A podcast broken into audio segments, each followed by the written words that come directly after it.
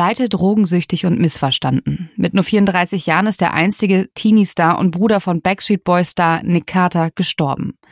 Was dieses Schicksal erzählt und wie es auch anderen Teenie-Stars geht, darüber wollen wir heute sprechen in unserer neuen Folge Dark Secrets. Also willkommen zurück zu eurem Lieblings-Promi-Crime-Format mit mir, Frederike Goldkamp. Und mit mir, Nina Lenzen. Und wir fangen natürlich wieder ganz klassisch an, nämlich erstmal, wer ist Aaron Carter überhaupt? Woher kennt man den? Also ich meine, die meisten Leute werden ihn ja kennen. Und äh, fangen mal an mit seiner Geschichte. Also, Aaron wurde am 7. Dezember 1987 geboren. Er war der Sohn von Jane Elizabeth und Robert Carter. Ursprünglich kommt die Carter-Familie aus New York, aus Jamestown. Aaron hatte auch mehrere Geschwister. Die meisten werdet ihr sicherlich kennen. Also einmal hatte er Zwillingsschwester Angel, dann den Sänger Nick Carter von den Backstreet Boys und Leslie, sie war auch Sängerin, sie verstarb aber 2012, dazu später auch noch mehr. Außerdem gab es noch mehrere Halbgeschwister, zwei Halbschwestern, Bobby Jean und Virginia und ein Halbbruder Kenton Brent. Und in den 1990er Jahren wurde Aaron bekannt und ein gefeierter Kinderstar, und so werden ihn die meisten auch kennen, mit Hits wie Crush on You oder Aaron's Party, die machten ihn weltberühmt. Und da war er gerade mal, und das ist total wichtig für diese Geschichte, gerade einmal sieben Jahre alt. Und genau in diesen Jahren wurde dieser kleine Junge, in der Zeit, wo wir irgendwie mit Puppen spielen, wo wir mhm. irgendwie gerade in die Schule kommen und irgendwie unsere Kindheit ausleben, wurde dieser kleine Junge zum Star. Die ganze Welt kannte ihn er veröffentlichte dann auch 1997 sein erstes Album, da war er gerade neun Jahre alt. Die Singles kamen schon vorher raus, dann das Album und auch das Musikvideo zu Crush on You erschien in diesem Jahr. Und das war natürlich, also ich habe mir das jetzt für die Vorbereitung auch nochmal angeguckt, totaler 90er Jahre Quatsch, wenn man mal ehrlich ist. Ne? Da ist so ein kleiner Junge, der irgendwie über das Verliebtsein singt und sitzt auf so einer Schaukel und ist traurig, dass er das Mädchen irgendwie nicht bekommen kann, in das er verliebt ist. Muss man sich mal überlegen, der war neun. Also, ne, mhm. das ist so, es passt ja eigentlich gar nicht zu seinem Alter und das, was er da besingt. Aber gut, ich habe es damals auch geliebt, so viel kann ich schon mal sagen. Und er eröffnete in dieser Zeit dann auch Shows zum Beispiel für die Backstreet Boys in Berlin. Also er war vor deren Show, war er der Opener, auch vor Britney Spears Konzerten ist er aufgetreten und das auch da wieder mit im Hinterkopf, dass dieser Junge einfach erst neun Jahre alt war. Aber und, ganz ehrlich, wo mhm. war ich denn mit in den 90ern? Weil ich kannte den nicht. ich kannte den wirklich nicht. Und als zumindest dieses Video, wo du meintest, Fried, das musst du dir anschauen. Kennst du den Song nicht Crush on You? Ich habe den geliebt. Ich habe das Video angeguckt. Ich fand das so befremdlich, weil, wie du schon sagst, dann sitzt da so ein kleiner Junge, singt über die große Liebe mit einem Mädchen, was auch deutlich älter ist, also auch so, eine, so ein Teenie-Mädchen, schon so 15 eher. Und das ist so, ich finde, das ist alles immer so skurril. Ich finde das ganz weird. Also ich kannte ihn nicht tatsächlich. Und vor allem, wir zeigen irgendwie auch noch bei Instagram, wie Fredi reagiert hat, als ich erzählt habe, dass ich früher so in ihn verliebt war. Fredi war total schockiert. Ja, wirklich. Aber ich muss wirklich sagen, ich habe dann auch darüber nachgedacht, dass meine Schwester und ich, meine Schwester ist zwei Jahre jünger als ich ungefähr, und wir hatten beide damals, das weiß ich noch ganz genau, ein Aaron Carter Poster in unseren Zimmern hängen. Also wir waren wirklich, das war so, weil der natürlich ungefähr auch unser Alter hatte in der Zeit. Na, also ich bin auch 1990 geboren, er ist von 87, also es passt ungefähr ja, und das war irgendwie so, man, man war verliebt in diesen, der war ja auch ultra süß, ne? Dieses süße Gesicht und diese blonden Haare, das war einfach so ein richtig süßer kleiner Junge. Aber genau das ist es halt irgendwie, was jetzt in dieser Geschichte immer wieder, ja, sich zeigt. Der war einfach viel zu jung für dieses Maß an Aufmerksamkeit. Und diese Aufmerksamkeit, die stieg natürlich extrem, als dann seine Singles irgendwie auf Platz fünf der deutschen Singlecharts landeten. Und der wurde einfach weltberühmt. Die ganze Welt kannte Aaron Carter nicht nur weil er der Bruder von Nick Carter von den Backstreet Boys war, sondern auch, weil er eben selber dann, ja, diese Hits hatte irgendwie, ne? So, und wenn man da nochmal an diese Diskrepanz denkt, irgendwie, man selber hatte einfach so eine behütete Kindheit und konnte sich sein Leben so wie halt als Kind das Leben eben ist, irgendwie leben. Und dieser Junge hat einfach auf den Bühnen dieser Welt gestanden. Er hat schon Interviews gegeben, er tourte um die Welt und das ist ja einfach alles viel zu jung. Und wenn man sich dann mal überlegt, dass diese Aufmerksamkeit einfach auf diesem Jungen irgendwie lastete, ja quasi, der wurde gefeiert von Massen, das macht ja sicherlich was mit einem Menschen. Das muss ja irgendwie völlig überwältigend gewesen sein. Ne? Und was ich auch die ganze Zeit gedacht habe, dahinter steckte natürlich auch irgendwie ein richtig krasser Marketingplan. Also das war natürlich jetzt nicht nur, dass da Leute saßen und dachten, gut, der hat Talent, der kann irgendwie singen, den bringen wir jetzt groß raus, sondern da haben dann natürlich super viele Plattenbosse und Managements im Hintergrund gedacht, gut, mit dem können wir richtig Kohle scheffeln. Ne? Der verbildlicht irgendwie dieses junger Sunny Boy Image und der, wurde ja natürlich dann irgendwie da komplett zur Geldmaschine gemacht irgendwie. Und so haben sich dann auch die CDs von ihm gekauft. Und in dieser Zeit hat man ihn dann noch öfters im TV gesehen. Er hatte zum Beispiel Auftritte bei Nickelodeon oder war in der Disney-Show Lizzie McGuire zu sehen. Das kennen die meisten von euch ja sicherlich auch noch. Die nächsten seiner Alben, die waren dann 2000 und 2001, erreichten auch dann noch die Top 10 der Albumcharts in den USA. Man muss aber sagen, dass danach der Erfolg langsam aber sicher abnahm. Sein nächstes Album zum Beispiel war dann schon nicht mehr so erfolgreich und irgendwo nahm auch seine Popularität ab. Er hatte 2004 dann nochmal eine ja, Gastrolle, könnte man sagen, in zwei Folgen von Eine himmlische Familie. Also auch das haben sicherlich noch die meisten gesehen. Und er sagte rückblickend dann einmal über diese Zeit als Kinderstar, das Leben war ziemlich hart. Ich habe viele Traumata, viel Verlust und Einsamkeit erlebt. Ich hatte einfach das Gefühl, ich müsste davon ausbrechen.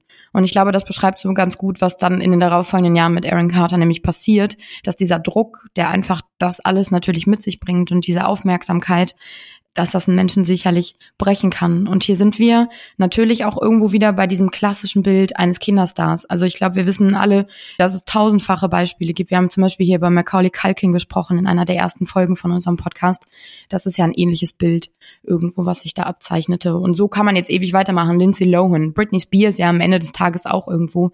Also das sind alles so Schicksalsgeschichten, die sicherlich damit angefangen haben, dass diese Menschen einfach in viel zu frühen Jahren viel zu viel Aufmerksamkeit bekommen haben. Es gab auch eine Reality-TV-Serie, die hieß House of Carters. Ich habe die nie geguckt, aber mhm. das ist sozusagen das damalige Keeping Up with the Kardashians, weil da quasi die Familie Carter so ein bisschen begleitet wurde. Also sagt da mal gerne Bescheid, ob die jemand von euch geguckt hat und sich da auch noch dran erinnern kann.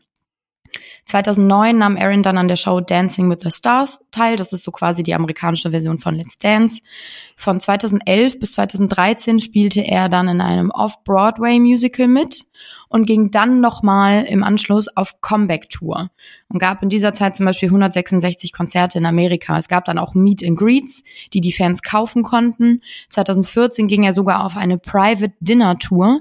Hier konnten Fans dann Mittag- oder Abendessen mit Aaron kaufen für einen sehr hohen Preis. Und man merkt einfach auch daran, dass er sicherlich genau in dieser Zeit auch echt Geld brauchte. Ne? Also das mhm. macht er ja nicht einfach so, dass er da irgendwie Abend- oder Mittagessen mit sich verkauft, sondern dass er da halt eben wirklich Geld brauchte. Und was ich die ganze Zeit so drüber nachgedacht habe, was ihm sicherlich auch irgendwie immer unterbewusst zumindest sehr zu schaffen machte, dass er an die Karriere seines Bruders Nick einfach nie wirklich herankam.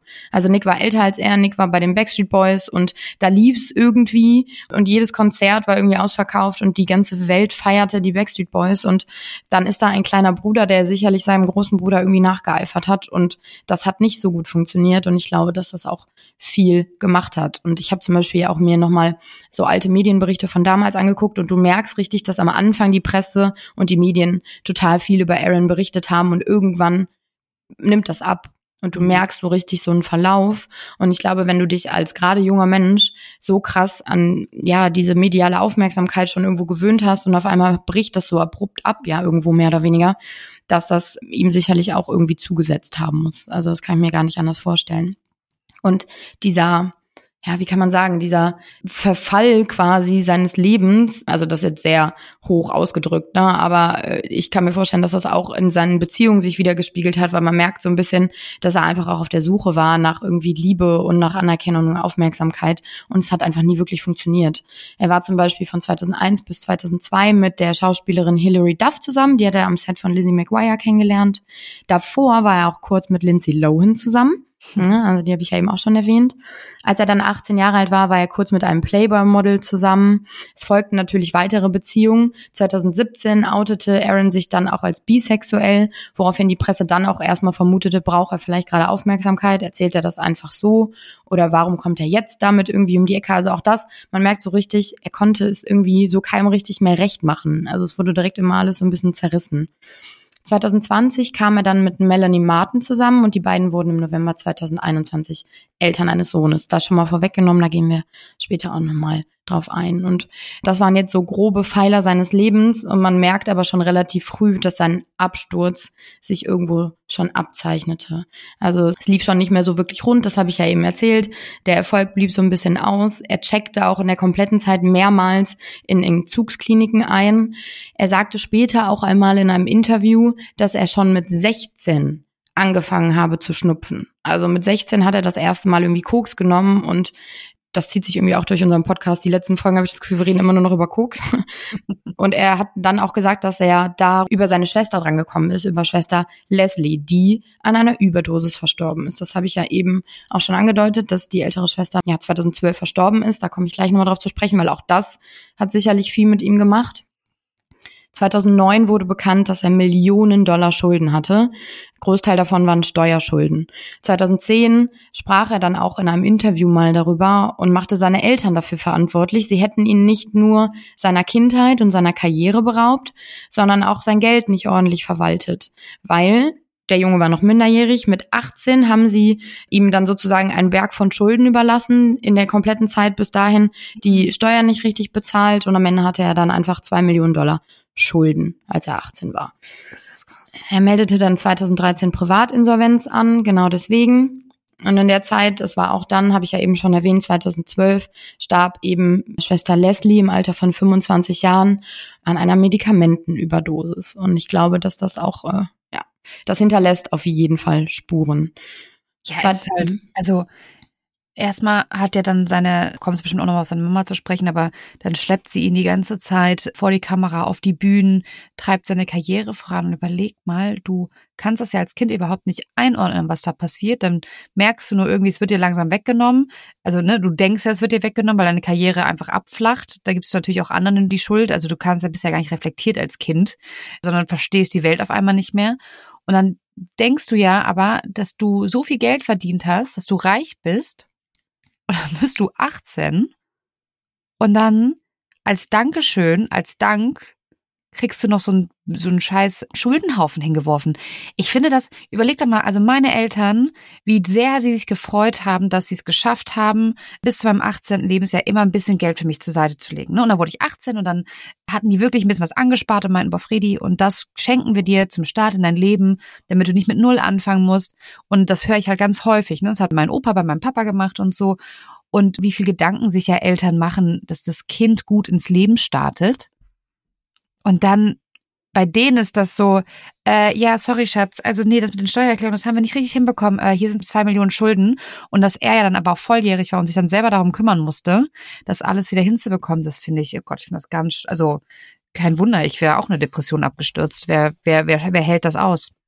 Ja, vor allem, wenn du überlegst, da war seine, ich sag jetzt mal, Seele sicherlich eh schon irgendwie angeknackst ja. und schon ansatzweise nicht mehr hundertprozentig funktionierend irgendwo, weil er halt eben, ja, er hat keine Kindheit gehabt, das sagt er auch selber. Sie haben irgendwie ihn seiner Kindheit beraubt und diese Eltern, wie du gerade schon sagst, die ihn ständig irgendwie dann immer wieder irgendwo hingezerrt haben, auch das ist ja irgendwie so normal, sag ich mal, bei diesen Kinderstars, dass immer die Eltern im Hintergrund auch irgendwie die Akteure waren und immer dafür gesorgt haben, dass sie stattfinden, dass die irgendwo die Aufmerksamkeit bekommen. Ne? Das sind ja diese klassischen, ich weiß gar nicht, wie sie heißen, irgendwie Eislaufmütter oder so, mhm. die dann wirklich wollen, dass, dass die Kinder diesen Erfolg haben, den sie vielleicht auch damals gerne gehabt hätten, keine Ahnung was, aber was die dann mit diesem Kind eigentlich kaputt machen und was die damit anrichten. Ich glaube, da denken die irgendwie alle nicht drüber nach. Ich meine, das war ja bei Britney Spears zum Beispiel ja nichts anderes. Und wir wissen alle, wie das geendet ist oder beziehungsweise in was für einem Schaden für sie dann auch irgendwo. Und äh, ich finde, das zeigt sich so ein bisschen durch diese einzelnen Stationen in Aarons Leben. Also, und die ganze Welt, und das darf man ja auch nicht vergessen, die ganze Welt guckt dann dabei zu irgendwo. Also ich sage mhm. jetzt mal, wenn ein in Anführungsstrichen normaler Mensch Abstürze hat, irgendwie, keine Ahnung, Schulden, Drogen nimmt, was auch immer, dann läuft das unter dem Radar. Ja, dann passiert was, dann kommt dieser Mensch vielleicht irgendwie in eine Klinik, macht einen Zug, kriegt irgendwo aber die Chance nochmal auf ein neues Leben und so eine berühmte Person, die die ganze Zeit dieses mediale Interesse natürlich auch auf sich zieht, wie soll denn das funktionieren? Also es kriegt jeder Mensch mit und so war es dann zum Beispiel auch 2017, dass Aaron Carter dann eben festgenommen wurde, weil er unter Drogeneinfluss Auto gefahren ist und auch wegen Drogenbesitzes und äh, er bekam dann eine Bewährungsstrafe. Auch da hat die ganze Welt einfach zugesehen und ich glaube, das ist auch sicherlich ein Faktor, der da echt krass mit reinspielt. Um dann nochmal zu verdeutlichen, dass in der Zeit auch die Familie einfach nicht wirklich funktioniert hat untereinander, gab es dann auch so ein, ja, so ein Familienzwist zwischen Aaron und Nick vor allem. 2019 gab es dann nämlich dann ein Kontaktverbot, da komme ich sofort drauf zu sprechen. Vorher erwirkte er aber noch ein Kontaktverbot gegen seine Ex-Freundin, ein russisches Model, die damit gedroht haben soll, so, so sagte Aaron, ihn zu erstechen. Also auch da in seinen Beziehungen irgendwie funktioniert das alles nicht wirklich. Es gibt immer wieder Stress und irgendwie der Halt, den er sicherlich gut gebrauchen könne, findet er dann in diesen Beziehungen halt eben auch nicht. Und da beginnt dann halt auch der große Streit innerhalb der Familie. Und das spielt da sicherlich irgendwo mit rein. Das wurde dann so eine Social Media Schlammschlacht zwischen den beiden Brüdern. Die haben dann nämlich irgendwie alles über Instagram und Co. irgendwie ausgetragen und immer ihre Meinung breit getreten. Und die ganze Welt guckte dabei zu. Aaron erhebte nämlich schwere Vorwürfe des sexuellen Missbrauchs gegen seine Schwester Leslie, die ja bereits verstorben war, wir erinnern uns. Und auch seinem Bruder Nick wirft Aaron Missbrauch vor. Und dann erwirken Nick und die Zwillingsschwester Angel eine einstweilige Verfügung gegen Aaron, wonach er sich mindestens 100 Meter vom Anwesen des Bruders fernzuhalten hatte. Außerdem durfte er auch keinen Kontakt mehr aufnehmen. Grund dafür waren wohl Drohungen Aarons, dass er Nicks Frau mit dem damals ungeborenen Kind töten wollte. So sagte es zumindest Nick. Und in der Zeit war er auch immer wieder bei The Doctors in Interviews zu sehen. Da kommt Freddy gleich nochmal drauf zu sprechen.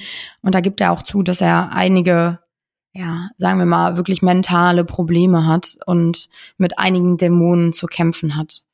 Ja, und das, ich erinnere mich da auch noch und ich habe dann darüber nachgedacht, dass in dieser kompletten Zeit und dann eigentlich bis zu seinem Tod äh, hin war er auch richtig, wurde er richtig auffällig auf den sozialen Plattformen, also sowohl bei Instagram als auch bei TikTok und so. Er machte dann so Livestreams in der Zeit mhm. und man sah so richtig, dass er gar nicht mehr er selbst war. Also der war äußerlich total abgemagert, völlig angeschlagen, hatte ein bleiches Gesicht, eingefallene Wangen und man sah einfach, dass es ihm nicht gut ging. Und all das streamte heraus in die Welt und jeder konnte irgendwie dabei zusehen. Ja, das war natürlich etwas, was schon beim Zusehen wehgetan hat. Aber dafür gab es Gründe. Ja. ja, also vor allem basiert ja auf dem, was du erzählt hast, ne, auf seiner verkorksten Kindheit. Auch das Verhältnis zu seinen Eltern war sehr, sehr schlecht. Seine Mutter alkoholkrank, sein ganzes Leben lang gewesen und auch die Beziehung zum Vater war nicht so einfach und Aaron hat sich halt immer sehr alleine gefühlt und eigentlich ich habe immer mich gefragt okay wann wann wann kam das so raus also er war ja der Kinderstar und dann ebbte das ja ab und er war nicht mehr so in den Medien präsent. Und dann plötzlich, 2017, wurde er ja festgenommen, das hatte Nina auch gerade gesagt, und dann ging so ein Mugshot, also so ein Foto von ihm um die Welt, wie er völlig, so sieht er zumindest aus, zugedröhnt bei der Polizei steht. Und auf einmal sieht er halt nicht mehr aus wie dieser süße kleine Kinderstar, wie wir den alle in Erinnerung hatten, sondern halt abgemagert, tätowiert, also am Gesicht tätowiert, völlig durch. Und ich kann mich so oft erinnern, weil dass diese Mugshots, die schockieren uns ja deswegen so sehr, weil keine Ahnung, zum Beispiel Brad Pitt altert ja nicht in unseren Augen. Ich meine, der ist jetzt auch schon 60 und ich vergesse das total oft, dass Promis ja auch älter werden und du siehst die ja immer nur so vor Augen, wie du sie konsumierst, also wie du die Filme konsumierst oder die Musikfilme konsumierst und die bleiben ja für immer jung oder in diesem Alter. Und dann sind wir immer so super schockiert, wenn auf einmal so ein Bild auftaucht, wo wir denken, ach krass, so sieht er mittlerweile aus. Und bei Aaron wurde halt ziemlich deutlich, okay, krass, er hat in den letzten Jahren extrem viel mitgemacht und dem geht's halt auch überhaupt nicht gut. Und dann ist er auch into the Doctors gekommen, zu dieser TV-Show. Und eine irre TV-Show, dass es sowas überhaupt gibt. Das ist eine Fernsehserie in Amerika, wo man über medizinische Fälle spricht und über Krankheiten und dann können die Leute dann da hingehen und sich von einem Arzt beraten lassen, Untersuchungen machen und dann wird über deren Diagnose gesprochen. Und also eigentlich wie so ein ja, wie so eine ganz normale Arztsprechstunde. Und die haben aber ein Promi-Spezial. Und da in diesem Promi-Spezial ist Aaron Carter aufgetreten, nachdem dieses Mugshot von ihm um die Welt gegangen ist nachdem alle gesagt haben, oh Gott, der ist doch todkrank, der nimmt Crack, Heroin, manche Leute meinten, der nimmt bestimmt Crystal. Und dann ist er eben auf diese, auf diese Show gegangen, weil er gesagt hat, er möchte sein Leben verändern, bevor es zu spät ist. Und er war zweimal auf der Show, einmal 2017 direkt und dann nochmal 2019. Und in 2017 war er da und ist danach auch in eine Entzugsklinik gegangen, war dann aber zwei Wochen später nach der Entzugsklinik wieder draußen. Und es gab zwei Sachen, die er in diesen Jahren bei The Doctors erzählt hat, die für mich irgendwie hängen geblieben sind. Also zum ersten spricht er über die Alkoholsucht seiner Mutter. Also als er dann 2019 wieder bei The Doctors zu sehen ist, packt er auch über die Alkoholsucht seiner Mutter aus, mit dem Wunsch, sie zu retten, weil er gesagt hat, dass 2017 der erste Auftritt ihm so sehr geholfen hat, wie genau komme ich auch gleich noch drauf zu sprechen, dass er jetzt möchte, dass er auch seine Mutter retten kann. Und ich finde das halt ein bisschen komisch, beziehungsweise ich fand es komisch beim Ansehen, weil auf einmal sitzen sie da wieder so nebeneinander, machen eine auf heile Welt und die Mutter weint und sagt irgendwie, wie sehr sie ihren Sohn liebt. Und das kann ja auch alles sein, aber mit dieser ganzen Vorgeschichte von denen, mit den ganzen Interviews, wo Aaron Carter da sitzt und sagt, ich habe meine Familie verloren, meine Mutter verloren, keiner war für mich da, fühlt sich das alles sehr, sehr, sehr komisch an. Und tatsächlich ist da auch das erste Mal, dass er erzählt, er leidet unter Schizophrenie, einer bipolaren Störung, manischen Depression und Angstzuständen. Und um das zu verdeutlichen, hat tatsächlich Aaron auch eine ganze Tüte voller so Tablettenröhrchen dabei, also mit ganz vielen Medikamenten, die er regelmäßig nehmen muss. Und diese Tüte hält Aaron auch demonstrativ in die Luft und sagt, das ist meine Realität, ich habe nichts zu verbergen. Und in dieser Tüte waren unter anderem Seroquel oder Seroquel auf Deutsch. Das ist eine Antidepressiva gegen Schlafstörungen und ein Beruhigungsmittel. Dann war ein Mittel dabei gegen Epilepsie und neuropathischer Schmerzen, also auch gegen Phantomschmerzen tatsächlich. Dann war Xanax dabei, ein Mittel gegen Angst- und Panikattacken.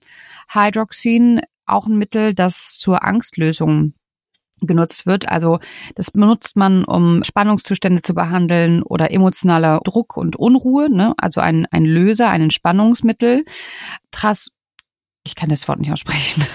Und alleine das zeigt ja eigentlich schon, guck mal, wie krass das ist. Für den war das so normal und wir wissen noch nicht mal, was das ist, beziehungsweise wie man dieses Präparat. Trisodone, Trisodone. Ja. ja, auf jeden Fall auch Mittel gegen Depressionen, Angstzustände und Schlafstörungen. Und dann äh, Omeprazol ist auch ein sehr bekanntes Mittel, das verschrieben wird gegen Sodbrennen und Geschwüren. Also ihr merkt, er hatte wirklich einen Medikamentencocktail, den er zu sich genommen hat, regelmäßig, der ja vor allem darauf ausgelegt ist, ihn ruhig zu stellen, dass er einfach von seinen Panikattacken runterkommt, sich beruhigen kann. Und er erzählt auch, in The Doctors haben die natürlich auch immer so Filme, die sie ja vorher mit denen drehen und wo er dann halt ein Interview gegeben hat oder mehrere Interviews gegeben hat, wo er wirklich auch in Tränen ausbricht und halt einfach sagt, dass er unter Panikattacken leidet, er überhaupt nicht als sein Leben klarkommt. Wie gesagt, mit der Familie, alle, er sagt wirklich mal, Nick doesn't care about me, dass sie alle ihn alleine gelassen haben, seine Zwillingsschwester ihn alleine gelassen hat. Und er wirkt so, und so sieht er sich, glaube ich, auch selber, als würde er da komplett alleine gegen die ganze Welt ankämpfen. Und diese Show, und das sagt er auch immer wieder, war so seine absolute Rettung. Also die hat ihn, ja, also das war für ihn so, oh, jetzt ist endlich mal jemand da, der sich um mich kümmert, wo ich mein ganz Leid klagen kann. Und was natürlich auch ihm auch irgendwo gefallen hat, das muss man auch leider sagen, ist das Thema Aufmerksamkeit von dieser Show.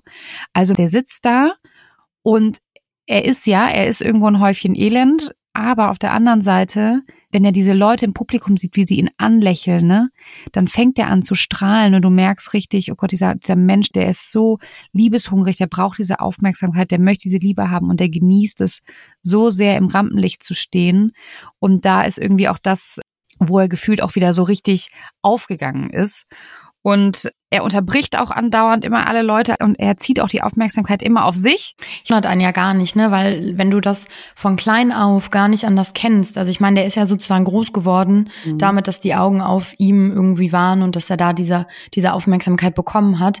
Und da braucht man ja kein Psychologe für sein. Also jetzt packe ich hier gerade meine Küchenpsychologie aus, aber es ist ja irgendwie ganz klar, dass sich Menschen vielleicht daran gewöhnen. Und je jünger du bist, desto eher funktioniert das natürlich, dass dein ganzes Wesen irgendwie darauf sich auslegt und dann hört das auf einmal auf und dann mhm. kämpfst du natürlich mit allen Mitteln irgendwie, dass du das wiederbekommst. Ne? Und das ist irgendwie so, wo du das jetzt gerade erzählt hast, das wirkt für mich wie so auch so ein versteckter Hilfeschrei irgendwie. Also er, okay. ne, er hat da ja gar kein Geheimnis draus gemacht und auch, dass er dann da irgendwann immer diese Livestreams angefangen hat. Ja.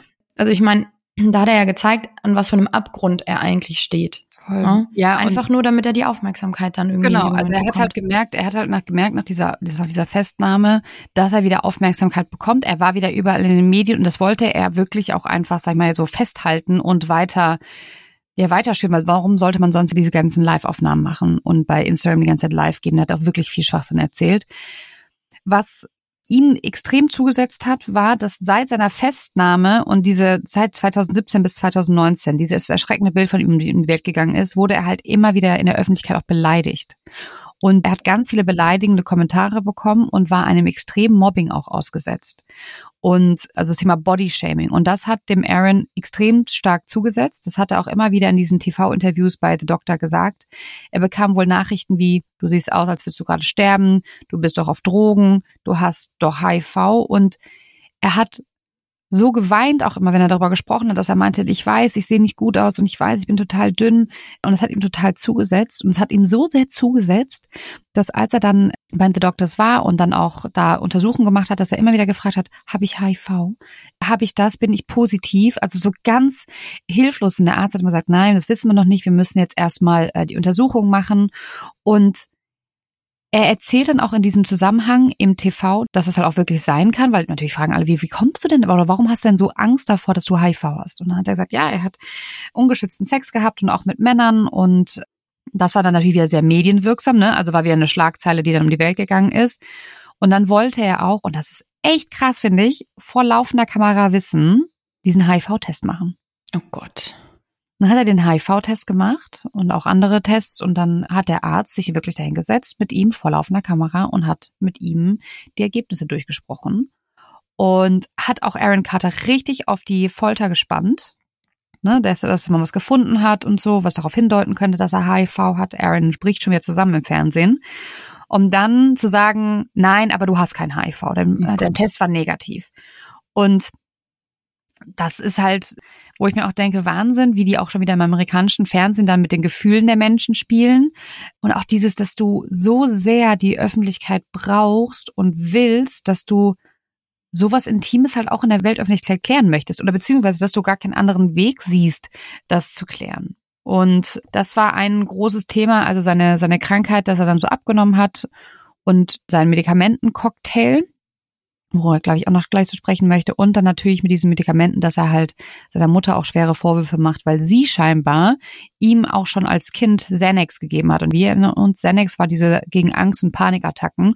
Und scheinbar hat seine Mutter ihm das halt gegeben als Kind, damit er auf der Bühne besser funktioniert. Und er erzählt dann, wie gesagt, auch über weil Nina das ja schon angesprochen hatte, mit seinem Bruder Nick Carter, dass auch Nick eine einstweilige Verfügung gegen Aaron erwirkt hat, weil 2019 in dem September, das war wirklich, muss ich sagen, ich glaube 2019 war das schlimmste Jahr für Aaron Carter, wo alles zusammengebrochen ist oder wo alles rausgekommen ist und er irgendwie ja, man merkte richtig, das fing an, da war der, wurde er richtig immer verwirrter, das wurde immer wilder um. Nicht verwirrt will ich gar nicht sagen, es wurde so wild mit diesen ganzen Insta-Live-Sachen.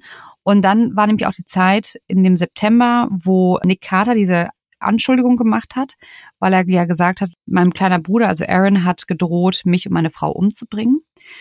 Und dann hat er auf Twitter damals geschrieben, nach sorgfältiger Überlegung bedauern meine Schwester Angel und ich, dass wir beide heute eine einstweilige Verfügung gegen unseren Bruder Aaron beantragen müssen. Und Aaron durfte sich der Familie dann nicht mehr nähern, was ihm ja auch sehr zugesetzt hat, weil er natürlich irgendwie sagte, das stimmt nicht.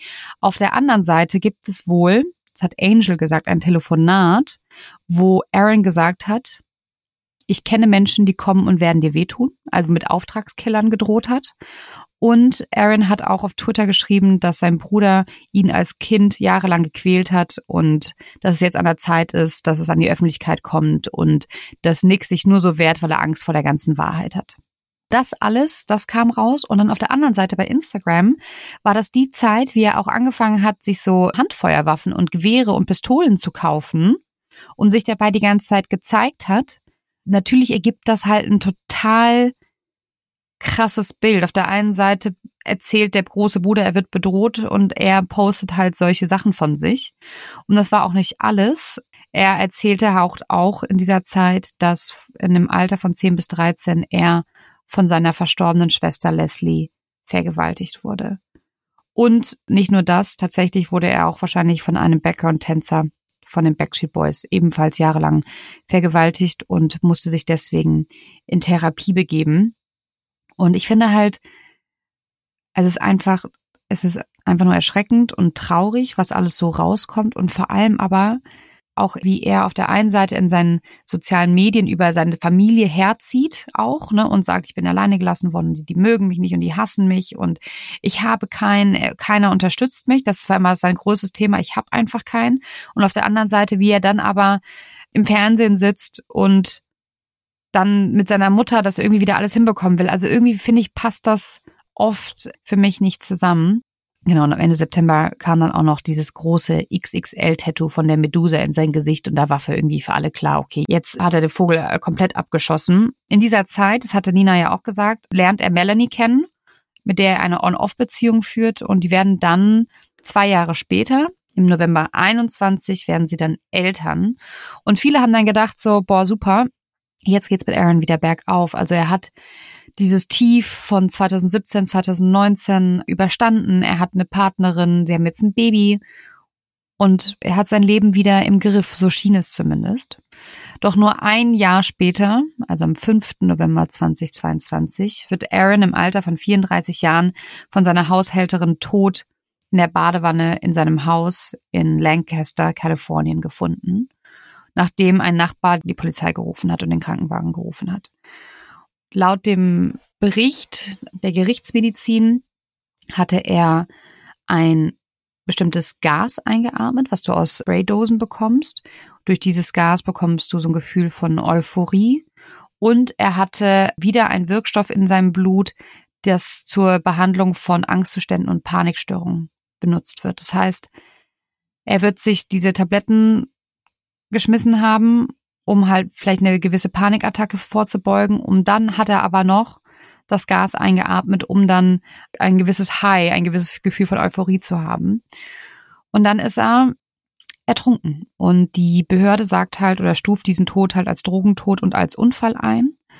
Und dass da keine Fremdverschulden mit dabei war. Und was ich auch wieder traurig finde, ist, das hat die Öffentlichkeit damals gar nicht so mitbekommen, dass nur zwei Monate vorher im September er tatsächlich einen Entzug gemacht hat, weil das Jugendamt ihm gedroht hat, ihm das Sorgerecht für seinen Sohn zu entziehen. Und kurz nach seinem Tod am 6. November waren die Backstreet Boys tatsächlich, die waren auf der Konzertreise oder Konzerttour in London. Und sie haben dann Aaron eine Schweigeminute eingestanden oder beziehungsweise ja ihm gegeben und es, alle waren ruhig und Nick fing dann auch ganz bitterlich an zu weinen auf der Bühne. Und ich finde, das zeigt auch wieder, wie verworren das Verhältnis ist, dass es wahrscheinlich gar nicht so war, wie Aaron auch mal gesagt hat, dass seinem Bruder nicht für ihn da ist und ihn gar nicht mehr liebt, sondern das muss einfach eine unglaublich schwierige ja, Familienkonstellation gewesen sein. Mit der alkoholkranken Mutter, dem super erfolgreichen großen Bruder, auf den sich alle konzentriert haben. Dann Aaron, der kurzzeitig erfolgreich war und auch die Angel und Leslie haben halt auch immer wieder erzählt, dass das total schwierig war, weil das hat, Angel dann auch über die beiden Mädels erzählt, weil es immer nur um die Jungs ging und die Mädchen hinten übergefallen sind. Genau. Ja, und ähm, ja, Nina? Ich wollte nur einmal kurz sagen, dass ich die ganze Zeit total Gänsehaut habe, weil ich das so traurig finde, was du gerade so erzählst. Und irgendwie ist es ja so, es ist so tragisch, dass ja eigentlich unsere Generation, wir sind ja groß geworden mit diesem Jungen und man konnte ihm mhm. sozusagen beim Erwachsenwerden zusehen und von Jahr zu Jahr immer mehr irgendwie erkennen, dass der so kaputt ist und dass da so viel in ihm zerstört wurde, sicherlich durch diese ganzen Faktoren, also einmal diese Aufmerksamkeit und dann irgendwie, dass er diese ganzen Medikamente immer irgendwie ja eingeflößt bekommen hat, so quasi. Also die Welt konnte ja quasi dabei zusehen, wie es bergab ging mit ihm. Mhm. Und keiner konnte wirklich helfen. Also das ist ja so eine Hilflosigkeit, sicherlich auch der Familie, wahrscheinlich auch von seiner Partnerin dann am Ende, dass du daneben stehst und einfach siehst, wie der immer, immer weiter bergab schlittert. Und ja, du bist und so hilflos, das ist furchtbar. Genau, und dann war es am Ende auch noch ein tragischer Unfall, ne? Also in der Badewanne ertrunken.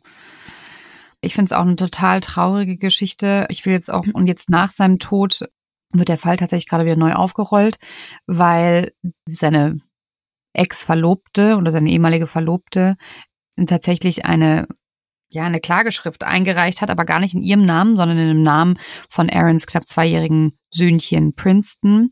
Und zwar, wir stellen gerade wieder in den Raum, ob nicht doch die Ärzte und Apotheker mit Schuld an dem Tod des Kinderstars haben.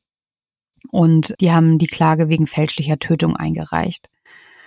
Und ich finde halt, das habe ich ohne Scheiß und ich kann das nachvollziehen. Also ich kann nachvollziehen, dass man sich diese Frage mal stellen muss, die Mitschuld von Ärzten und Apothekern, weil ich frage mich immer, wie kommen die an diese ganzen Medikamente? Und wie kommen die an diese Menge, an diese verschiedenen? Wieso können die, ich habe immer das Gefühl, bei Promis reden wir immer von Drogensucht, aber es ist ja ganz oft Medikamenten- und Tablettensucht. Ja, also die Ärzte und die Apotheker und eigentlich müssten noch die Leute darüber aufklären, wie gefährlich das ist und wie kann es denn sein, dass so viele Promis auch von Xanax und so abhängig sind? Also, dass die immer wieder oder auch Schmerzmittel bekommen, die so krass abhängig machen. Ist das bei uns auch so? Kriegen wir auch diese Medikamente bei uns einfach in der Apotheke? Kann ich in die Apotheke rennen und mir einfach mal so einen Drogencocktail zusammenstellen lassen? Weißt du, was ich meine? Und wieso sagt mhm. da keiner was? Also wenn Aaron Carter dann immer wieder zur Apotheke geht und die sehen ja, dass er immer weiter abbaut, wie kann das sein, dass die ihm immer weiter diese Medikamente geben?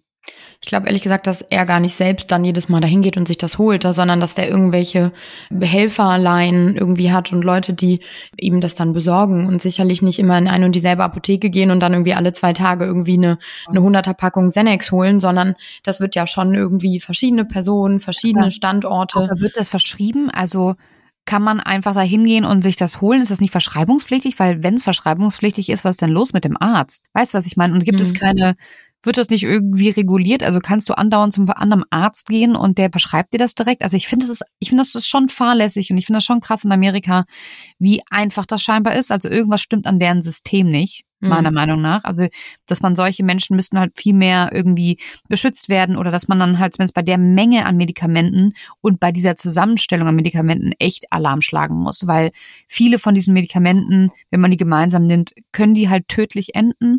Ganz viele Menschen overdosen aus Versehen auf diesen Medikamenten und sterben dann und so war das auch bei Aarons Carters Schwester, die auch von solchen Tabletten abhängig war und auch aus Versehen die falsche Zusammensetzung genommen hat, wahrscheinlich ein paar Schlaftabletten Tabletten zu viel überlegbar und dann wachen die nicht mehr auf. Also ich finde, das ist, ja, ich finde, das ist ganz schlimm und ich würde mir wünschen, wenn da ich weiß nicht, oder wie umgehen die das System? Vielleicht müssen wir dann noch mal ein bisschen tiefer eintauchen, Nina, und uns mal damit auseinandersetzen, was an diesem Apotheken- und Ärztesystem noch alles so falsch läuft in Amerika.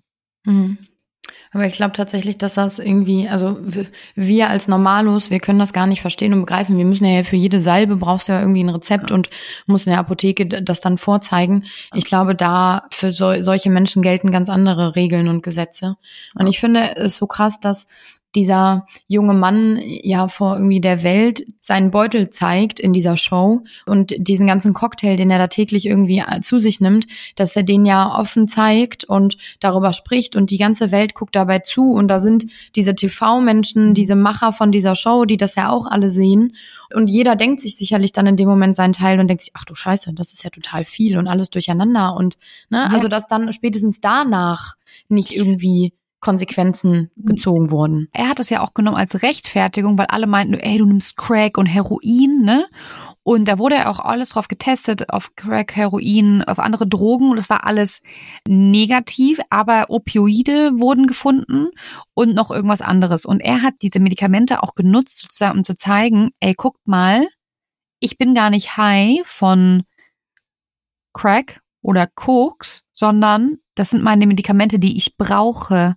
Er hat wirklich so, du, du siehst diesen Abgeld, wo er sitzt und meint so, ich brauche das, ich kann nicht, ich, ich, ich will nicht auf diesen Tabletten sein, sagt er immer, ich will nicht auf diesen Tabletten sein, aber ich muss auf diesen Tabletten sein. Die sind mir von meinen Ärzten verschrieben worden, weil so nach mir, sonst komme ich nicht klar. Sonst kann ich nicht schlafen, sonst habe ich Schmerzen, sonst habe ich Angstzustände. Und es hat ja irgendwann mal angefangen und dann, aber dass die Ärzte, also dass es dann, ja, dass es in so eine krasse Tablettensucht abgerutscht ist, ne? Ganz krass. Ja, aber ganz traurig.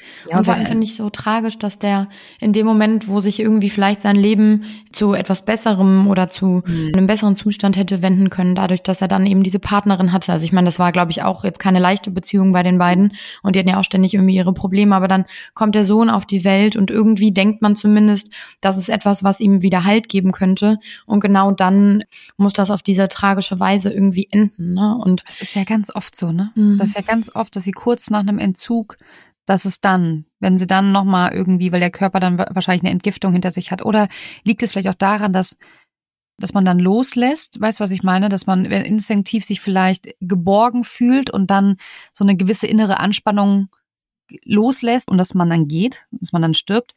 Ich weiß es nicht, aber ich finde es auch, ja, ich hätte mir ist ihm auch gewünscht, dass er es schafft, da rauszukommen und irgendwie sein Schicksal, ja, oder seine Geschichte neu zu schreiben und nicht auch in dieses Loch ja, zu fallen und da nicht mehr rauskommen zu können. Das ist wirklich eine ganz traurige Geschichte. Ja, und seine Mutter tatsächlich glaubt halt nicht unbedingt an diese Drogenüberdosis. Also sie macht jetzt auch schon wieder Schlagzeilen, weil sie sagt, ich glaube an ein mögliches Verbrechen. Mhm. Und hat dann im Netz Aufnahmen aus Aarons Badezimmer geteilt am Tag seines Todes. Und darauf ist unter anderem eine Badewanne zu sehen, voll grünlichem Wasser, in der Aarons Leiche zuvor gefunden worden sein soll. Und sie zeigen, dass auf dem ganzen Boden verstreute Handtücher und nasse Badezimmerfliesen. Und sie sucht auf diesem Foto Indizien, dass das Wasser grünlich ist. Das für das hat sie irgendwie gesagt, sie sagt, es könnte Fremdeinwirkung sein. Also Leute, es ist wirklich, wo ich mir auch dachte, das ist doch total wirr. Es glaubt doch keiner, es glaubt auch keiner. Aber sie sagt auch, die Handtücher wurden perfekt platziert. Und das sind für sie Indizien, dass es sich um ja ein mögliches Fremdverschulden handelt oder dass ihr Sohn ermordet wurde. Aber nur deswegen, ich wollte es noch mal kurz erzählen, keiner geht dem nach in dem Sinne, dass man ist sich sehr sicher, dass es eine versehentliche Drogenüberdosis war und dass Aaron Carter ertrunken ist. Und dann gibt's natürlich auch noch einen kleinen Rechtsstreit in Sachen Testament. Aaron hatte nämlich kein Testament.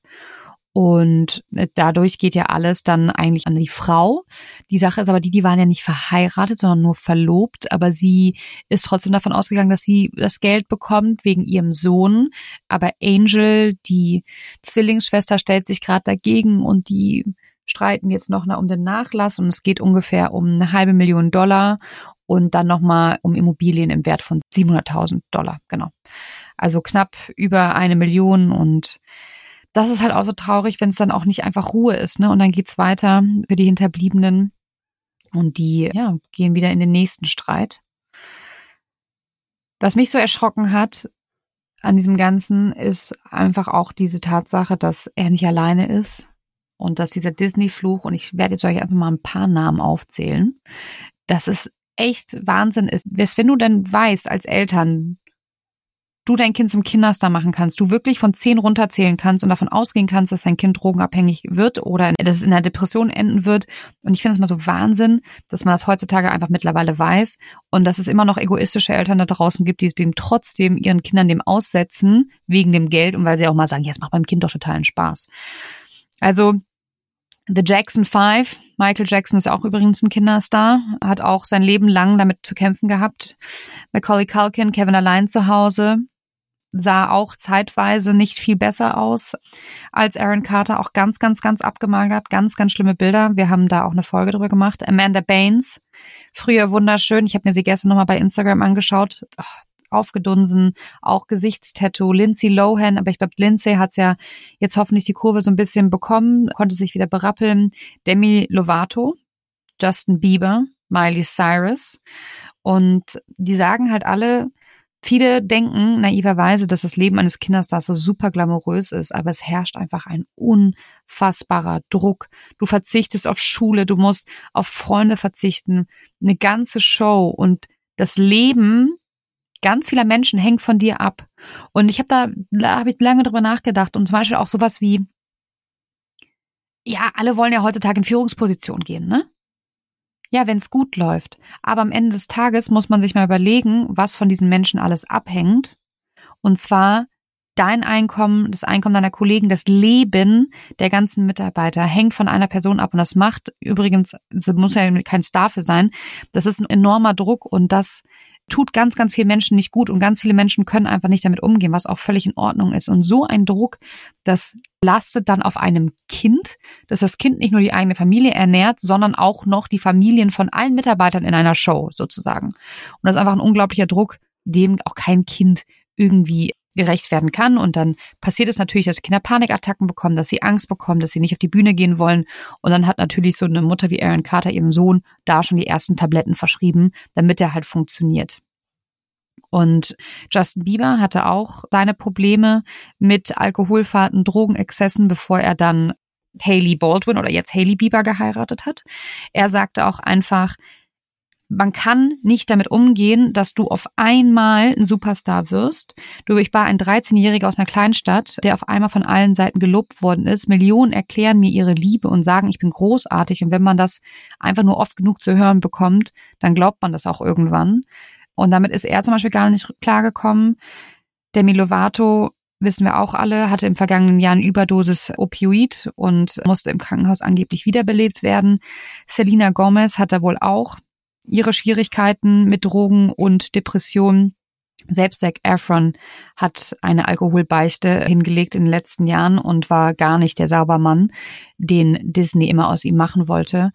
Und auch Christina Aguilera, die damals im Mickey Mouse Club war, hat Entzüge hinter sich, Verhaftung und auch ein Alkoholproblem. Also ihr seht, es ist einfach wahrscheinlich der schlechteste Start ins Leben, den man einem jungen Menschen mitgeben kann. Während du das so erzählt hast, habe ich die ganze Zeit gedacht, ey, da kann man eigentlich nur von Glück reden, dass man normal ist und normal ja. aufwächst und ohne dieses Interesse von außerhalb, sondern einfach wirklich eine normale Kindheit haben kann, normale Jugend, irgendwo ein normales Leben und ja, ja das halt vor allem ja, Eltern haben die oder einfach Umfelder haben, die einen schützen, ne? Mhm. Äh, und nicht alleine lassen. Und das ist ganz, ganz wichtig für, für die Entwicklung. Und es ist ja auch total in Ordnung, dass wenn du halt als gefestigter Mensch dann sagst, so, ich möchte jetzt berühmt sein, ich möchte da raus und ich möchte das alles tun. Aber als Kind dem Ganzen das auszusetzen, das ist echt, ich würde schon fast sagen, fahrlässig. Und wenn wir schon darüber sprechen, über dieses, wer hat eigentlich Schuld an dem Tod, ne? Weil die Ex-Verlobte hat ja den Fall auch nochmal neu aufgerollt wegen Apothekern. Und ja, finde ich auch, die Ärzte und Apotheker, das müsste man sich nochmal angucken. Aber ganz ehrlich, für mich, und das klingt jetzt vielleicht extrem hart, hat auch die Mutter Teilschuld daran, dass ihr Sohn nur 34 Jahre alt geworden ist. Ja, das fängt vor ja allem, weil sie ja, an, ne? vor allem, weil es ja schon ihr zweites Kind ist, dass sie an Drogen verloren hat. Ne? Ja. Oh, traurig. Ja, ist schrecklich. Also du willst nicht in der Katerfamilie sein, was da abgegangen sein muss. Mhm. In der, in der Jugend, das muss furchtbar. Ich stelle es mir furchtbar, furchtbar, furchtbar vor. Mich würde mal interessieren, wie ihr, weil sicherlich sind da echt auch viele unter euch, die Aaron auch oder die ganze Familie irgendwie verfolgt haben und auch damit groß geworden sind, wie ihr das so wahrgenommen habt und ob ihr dann weiter noch sein, ja, seine Backup-Fahrt quasi, ob ihr euch das alles angeguckt habt, ob ihr das mitbekommen habt und wie ihr das so empfunden habt vor allem. Und das, was Friedi eben eröffnet hat, quasi diese Gedanken, wer da eigentlich Schuld dran hat, ob überhaupt, ob man irgendwen verantwortlich machen kann dafür und wenn ja, wen, da würden wir gerne mit euch diskutieren. Sehr gerne. Und auch ja, wie, wie du schon sagst, wie, wie man das empfindet, weil man hat ja mal so eine krasse Distanz dazu. Also ich habe früher wirklich, und ich bin jetzt ganz ehrlich, bei Collie Culkin, als ich die Fotos gesehen habe, habe ich mir nur gedacht, so, ich war so, ja, ist doch klar als Kinderstar, irgendwann kacken sie alle ab. Aber wie schlimm, wenn man das so denkt, ja, wenn man halt nicht sich den Menschen anguckt. Aber ich habe mich früher ganz oft bei solchen Gedanken erwischt und dass man bei Promis immer so eine perfide, man kann auch nicht aufhören, sie zu beobachten. Mhm. Ja, und die Medien schlachten sowas dann auch einfach gerne aus und eigentlich ist das ja total pervers. Aber äh, lasst uns gerne wissen, was ihr dazu denkt und ja, welchen Kinderstar wir uns nochmal anschauen sollen. Ich finde ja, äh, die Geschichte von Demi Lovato auch sehr spannend, muss mhm. ich sagen. Mhm. Die habe ich auch gar nicht so aktiv auf dem Schirm mhm. die ganze Zeit. Mhm. Deswegen glaube ich auch für uns total interessant, da nochmal so richtig einzutauchen. Ja, vor allem bei ihr ist ja noch das Thema, sie war ja, sie war ja laut Disney und den Hollywood-Medien immer ein bisschen curvy. Wenn nicht sogar, die mhm. mir immer gesagt, die kleine Dicke war sie ja niemand. Sie war einfach nicht skinny. Und das hat ihr auch sehr, sehr zugesetzt. Also bei ihr kommt nochmal auch das Thema mit dem Bodyshaming hinzu. Ja, auch eine traurige Geschichte. Sehr. Ach, ja. Okay. Ich bin gespannt, was ihr zu der Folge sagt. ich bin auf jeden Fall jetzt irgendwie so ein bisschen bedrückt. Ja, ich auch. Aber deswegen Habt einen schönen Tag. Fühlt euch umarmt. Bis bald. Tschö.